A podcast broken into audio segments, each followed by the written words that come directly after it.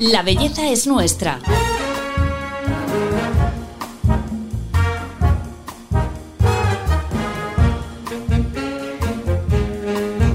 Un podcast de Telva.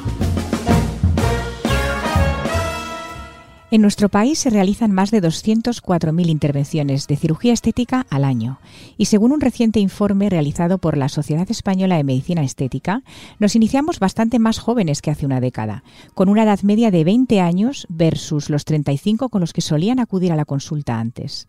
Sobre qué tratamientos nos hacemos y cuáles son realmente efectivos, hablamos en el podcast de hoy en colaboración con Galderma, con la doctora Victoria Escapa, médico estético en la Clínica Escapa de Oviedo.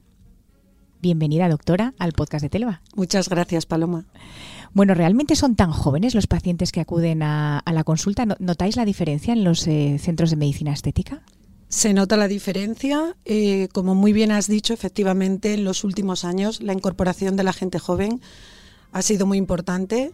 Yo creo que hay una influencia clara de redes sociales, mm. todo lo que se mueve en ellos, filtros, cambio de su anatomía, y eso ha hecho que, que acudan las personas más jóvenes a la clínica. Hmm, por eso es muy importante eh, dejar muy claro que la medicina estética es medicina y que no es un, filtro de Instagram, ¿no? Que, hay que ser muy cuidadoso con las expectativas y que se tienen, ¿no? Y absolutamente, o sea, hay que fijar muy bien la, expectativa desde el primer momento, explicar las cosas deontológica y claramente y en todo caso, si llegara el caso, también rechazar tú el tratamiento si no estás de acuerdo con el perfil del paciente también. Mm, eso es muy importante. Los mm. médicos que sabéis decir que no, ¿verdad? Cuando, Por supuesto. Cuando se proponen barbaridades. ¿Cuáles son los tratamientos más demandados en consulta?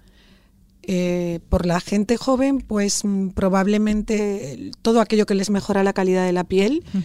Y yo creo que como hits para la gente joven está el aumento de labios y el tratamiento de ojeras y la rinomodelación. Son los mm. tres tratamientos más demandados en mi clínica por el perfil joven. Mm. Eh, respecto a, otros, a otras edades, pues aparte de estos, eh, estaría la flacidez y el tratamiento de las arrugas de expresión. Eh, que, se inicien en la medicina estética tan jóvenes, a lo mejor con 25 años, ¿realmente es bueno o, a largo plazo puede tener algún tipo de consecuencia?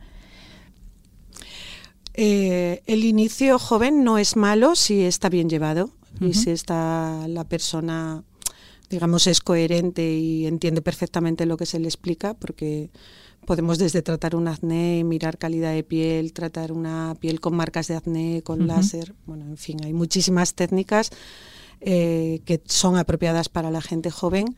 Lo que no se puede caer es en el exceso, en la sobrecorrección y en cosas que no son correctas ni armónicas. Doctora, te voy a decir eh, consultas que podemos eh, tener con el médico estético y qué solución le darías. Por ejemplo, las arrugas de expresión, estas que nos salen alrededor de los ojos y en la frente por, por el mero hecho de, gesticular. Bueno, estas arrugas eh, se pueden tratar con relajantes musculares que nos permiten no solo atenuar las arrugas, sino trabajar en la prevención de estas cara futuro.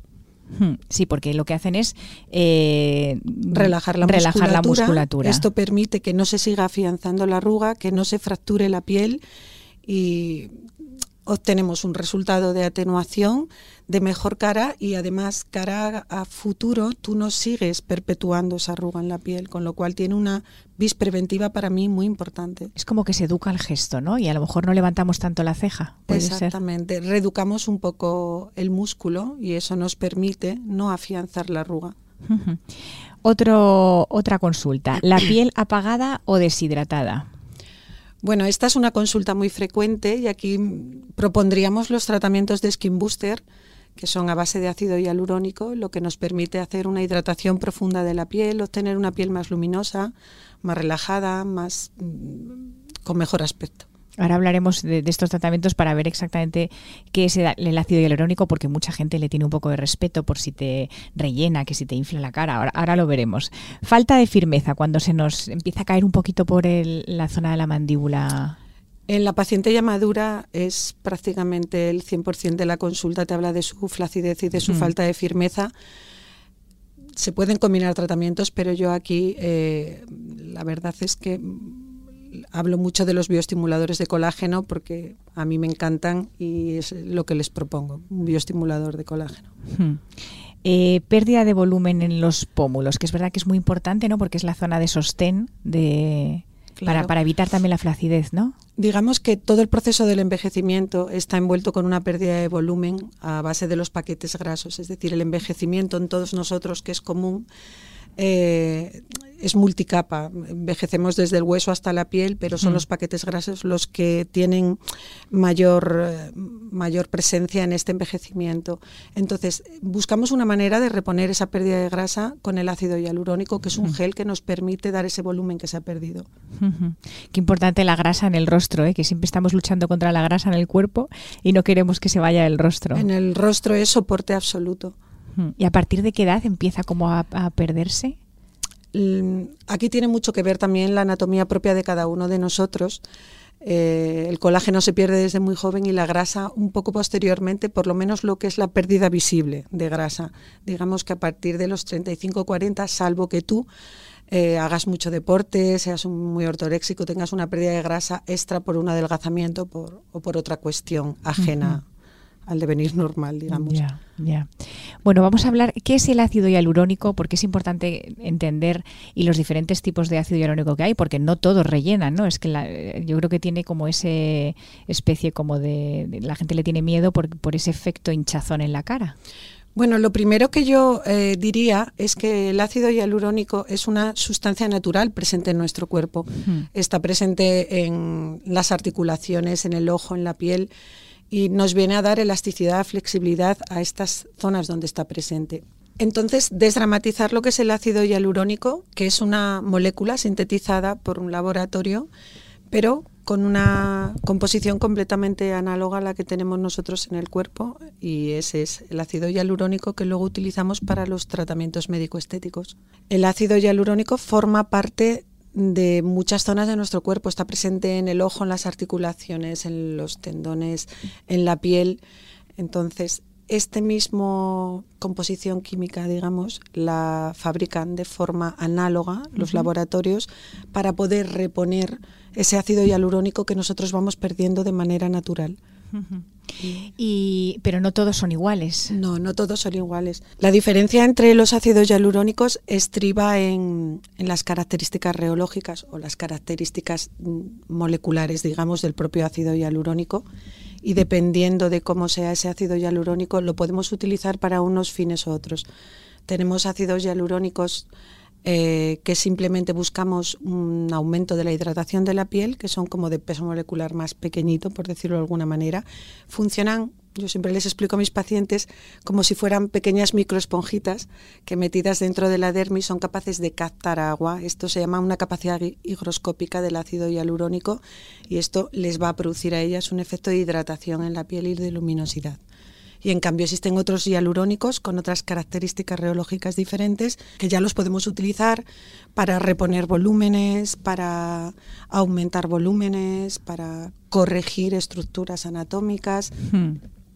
O sea que podemos usarlo para eso, para un rostro apagado que tenga una sensación más de hidratación, pero no rellena. Y también se puede usar mm, en el otro extremo para reponer un volumen perdido en un pómulo, por ejemplo. Por ejemplo. Entonces, ¿en qué zonas los inyectáis del rostro, bueno, o del cuerpo incluso? Bueno, se inyecta, la verdad, Mayoritariamente hacemos rostro, aunque también se puede utilizar en cuello, en manos, en escote, porque al final la, el envejecimiento es global. Hmm. Lo que ocurre que, bueno, sí es verdad que está más direccionado casi siempre al rostro y las zonas del rostro que se pueden tratar en realidad son todas. Tú puedes tratar una cara plana proyectando un pómulo, puedes hacer una rinomodelación y mejorar el dorso de la nariz, puedes aumentar un labio, puedes eh, marcar una mandíbula, por ejemplo, para una masculinización en un hombre, puedes tratar un mentón de forma que si anatómicamente es corto o retrognático lo puedas hacer más armónico. Puedes también tratar arrugas finas, calidad de piel, incluso marcas de acné, cicatrices de acné un montón de cosas. infinito. ¿Los resultados se ven al, al, instante o más a largo plazo? ¿Cada cuánto hay que hacerse el tratamiento? Los resultados suelen ser inmediatos y la proporción es, yo siempre digo uno a uno, lo que tú pones es lo que ves. Entonces, realmente el paciente se va con el tratamiento de la clínica.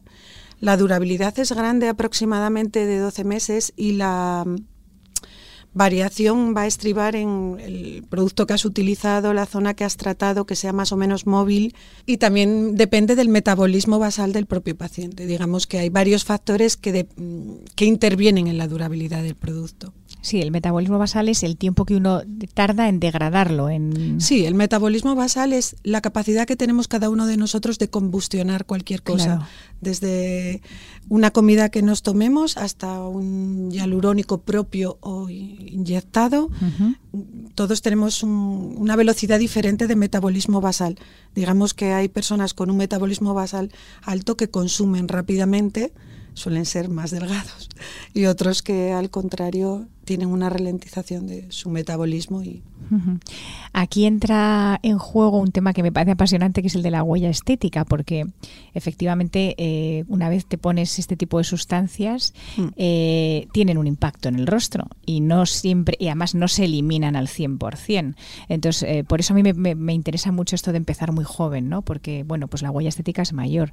¿Nos cuentas un poco qué es esto de la huella estética y, eh, efectivamente, la huella estética es un concepto que está muy de moda ahora mismo, que se maneja mucho en los medios. Por un lado, podríamos llamar huella estética esa huella estética negativa cuando vemos rostros sobretratados, muy voluminizados, que evidentemente no nos gustan. Y esto perdurado en el tiempo y sobre todo si lo empiezas o, o lo inicias muy joven, pues es una huella estética negativa, claramente. Por eso la importancia de elegir un buen médico para tratarte en el presente y en el futuro. Y luego la, huella estética en sí también se, está relacionada con el residuo que tiene el propio ácido hialurónico, que no se reabsorbe al 100% porque para estabilizar la molécula se utiliza lo que se llaman los agentes reticulantes. Estos agentes reticulantes son los que ayudan a que esa molécula esté un poco más cohesiva y sea más perdurable en el tiempo.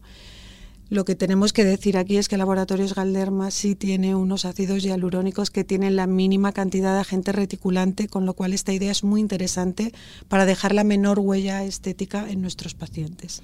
Hmm. Sí, porque, no sé, nos puede dar cierto respeto, ¿no? El tema de que el rostro, una vez hacemos un tratamiento, ya estamos modificando su, digamos, su estructura eh, para siempre. Es lo que puede pensar mucha gente, ¿no? Eh, sí, lo que ocurre es que no hay que caer en, el defecto de la sobrecorrección, hmm. en el defecto del sobretratamiento, es decir, hacer tratamientos que no se necesitan tratar muy correctamente al paciente, como yo digo siempre, nunca hacer a nadie lo que no harías en tu propia cara. Esto es muy importante. Y si tú repones lo que falta, eres sutil, eres armónico, no tiene por qué haber problemas ni huellas estéticas negativas. Al contrario, también podemos hablar del concepto de prevención del envejecimiento. Estamos reponiendo algo que falta. Sí, sí. La verdad es que aquí, claro, como siempre solemos ver los desastres estéticos, que son los que se ven, y las caras que están bien tratadas, pues eh, pensamos que, bueno, pues que no están tratadas, porque están tan naturales, pero que también existen y, y las hay. Eso que tú dices, Paloma, es muy cierto, porque de hecho es una barrera con la que tenemos que luchar nosotros en consulta todos los días y informar al paciente correctamente porque ellos vienen muchas veces con, el, con el sesgo de lo mm. que ven en, programas y que les asusta y caras deformadas, muy voluminizadas. Entonces, eh, hablar acerca de esto es importante. Se ve, muchas veces se ve lo malo y es, efectivamente también hay mucha gente muy bien tratada a lo largo de los años que está correctamente, que, que no denota una una disarmonía, una irregularidad y digamos que nos tenemos que fijar en lo positivo y explicar que lo negativo es un poco el conjunto de el paciente que no sabe medir y el médico que, no, sabe parar claro. o que no es todo lo deontológico que debería. Claro, claro.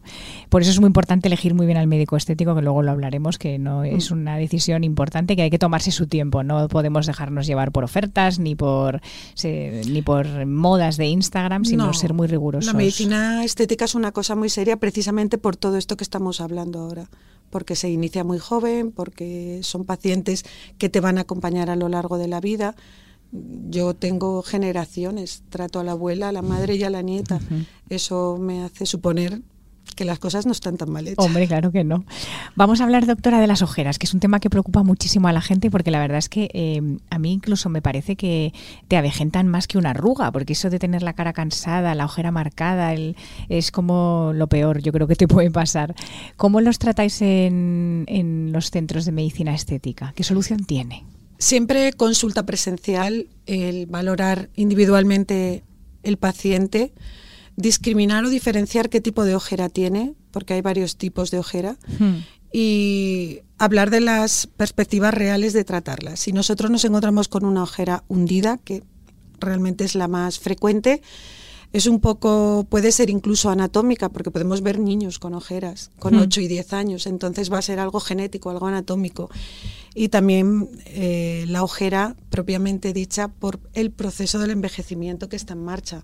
Ahí lo que ha pasado es que hemos perdido la grasa en la zona que va entre el lacrimal y, y la zona media del pómulo se pierde la grasa infraorbitaria, entonces se acentúa ese hundimiento. Claro. Al acentuarse el hundimiento es una zona más oscura que denota cansancio. Sí que podemos tratar esa ojera en consulta, eh, aportando ácido hialurónico en los planos profundos para levantar ese hundimiento. Es una técnica que bien hecha es muy resolutiva y, la verdad es que muy eficiente. Luego hay otros tipos de ojeras, una ojera azulada que tiene más que ver con el componente vascular cuando una piel es muy fina que trasluce realmente lo que hay debajo de esa piel y ya una ojera hiperpigmentada que es por el propio fototipo, el propio color de la piel del paciente que puede pasarte en párpado superior e inferior, que está más pigmentado de forma natural.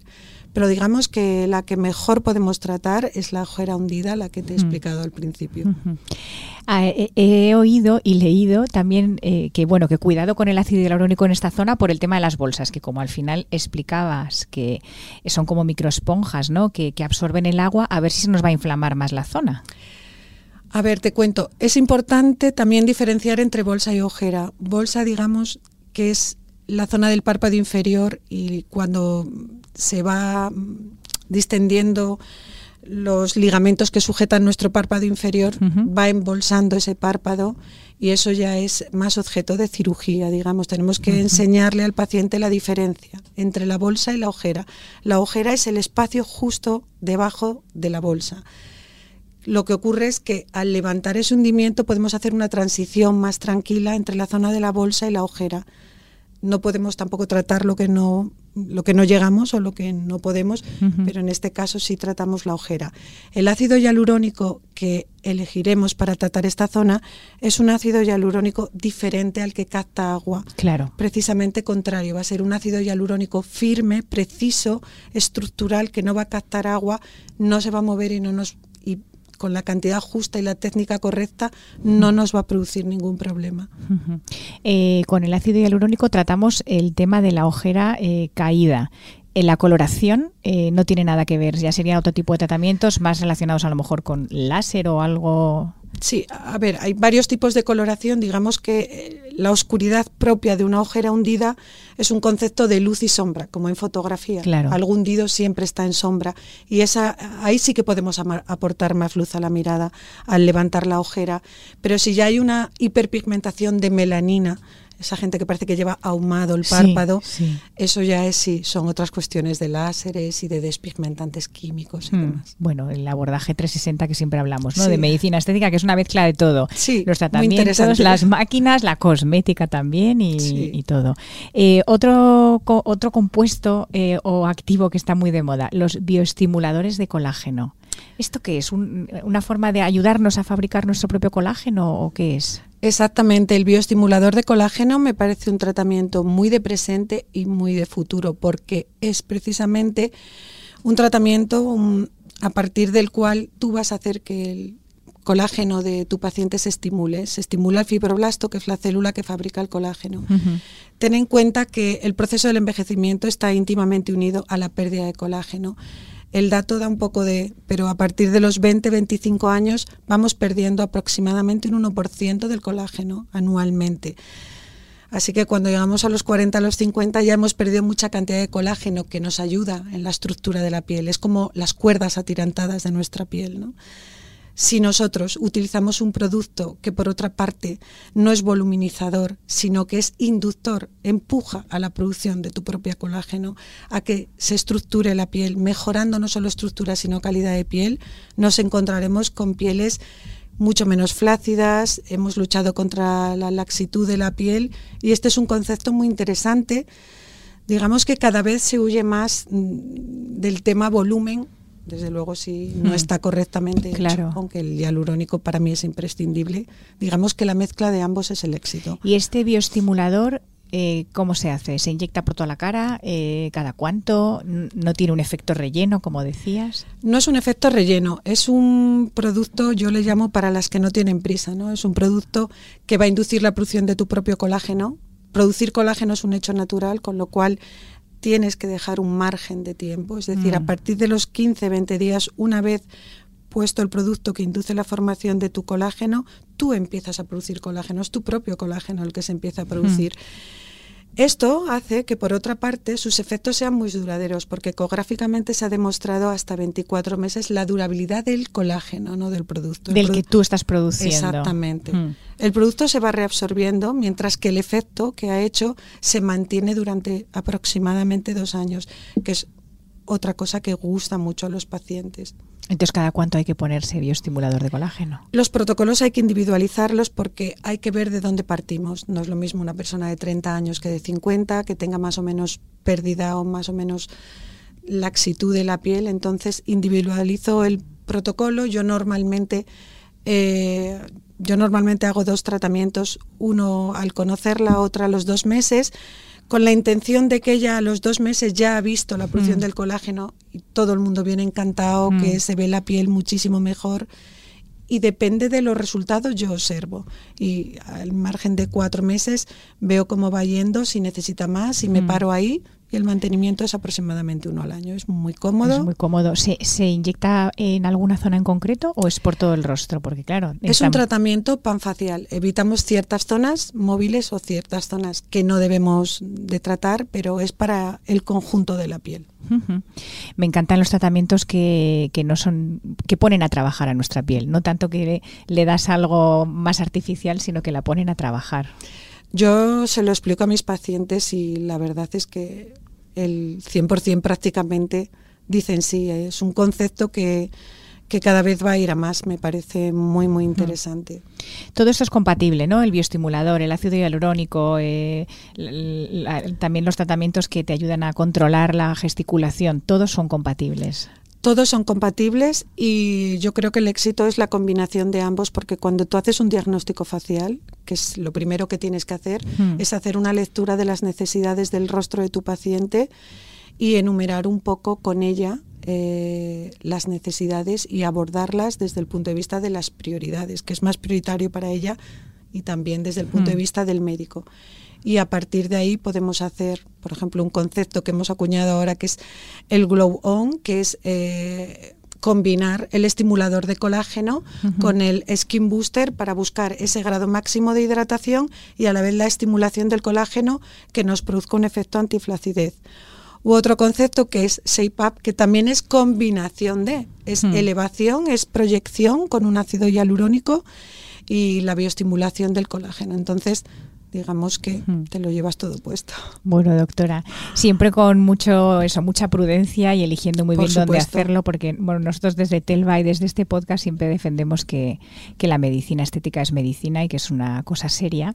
Y por eso te voy a pedir ahora que terminamos la entrevista que nos digas cinco, tru- cinco trucos que debe tener en cuenta la, la paciente a la hora de elegir dónde va a hacerse el tratamiento.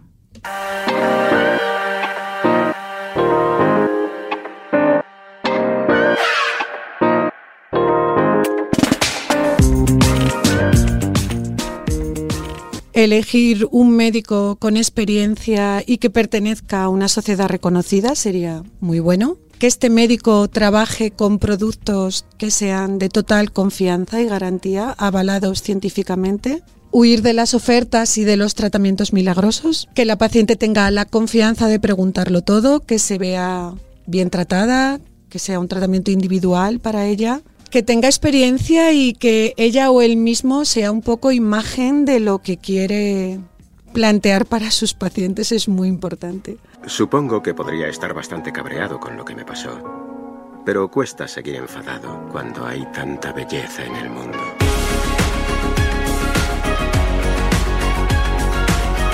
La belleza es nuestra. Un podcast de Telva.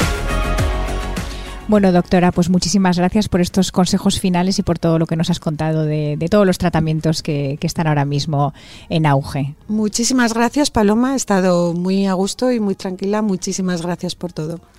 Y a todos vosotros esperamos haberos aclarado todas las dudas sobre la medicina estética hoy día. Os esperamos en el próximo capítulo. Ya sabéis, la belleza es nuestra. Hasta pronto.